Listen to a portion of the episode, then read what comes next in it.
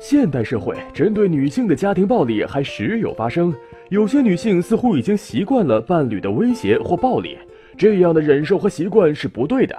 每个人都有权利在家里享受安全的生活。这里有一个简单的测试，可以帮助你评估你们的夫妻关系。你在家里有过不安全的感觉吗？你的伴侣经常贬低你、侮辱你或者斥责你吗？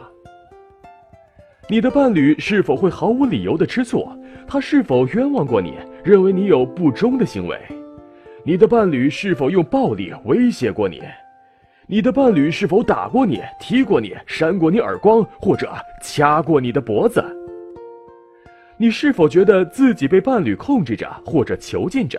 你的自由受过限制吗？你的伴侣是否曾经把伤害你的家人作为威胁来控制你？你的伴侣有没有在违背你意愿的情况下强迫你发生性行为？你的伴侣是否使用毒品？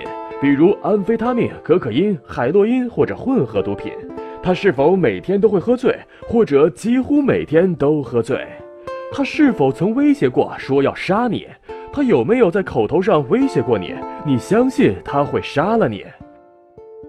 如果你只有一个问题的答案是肯定的，也都要好好考虑一下自己的安全。家庭暴力往往会在怀孕期间升级，还可能殃及正在发育的宝宝。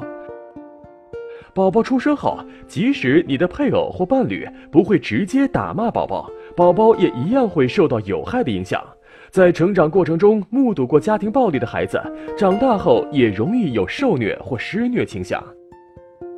我知道这些问题很难面对，你可能在经济或情感上很依赖自己的伴侣，你可以跟医生谈一谈，也可以从朋友或家人那里获得支持。总之，拒绝家暴从直面问题开始。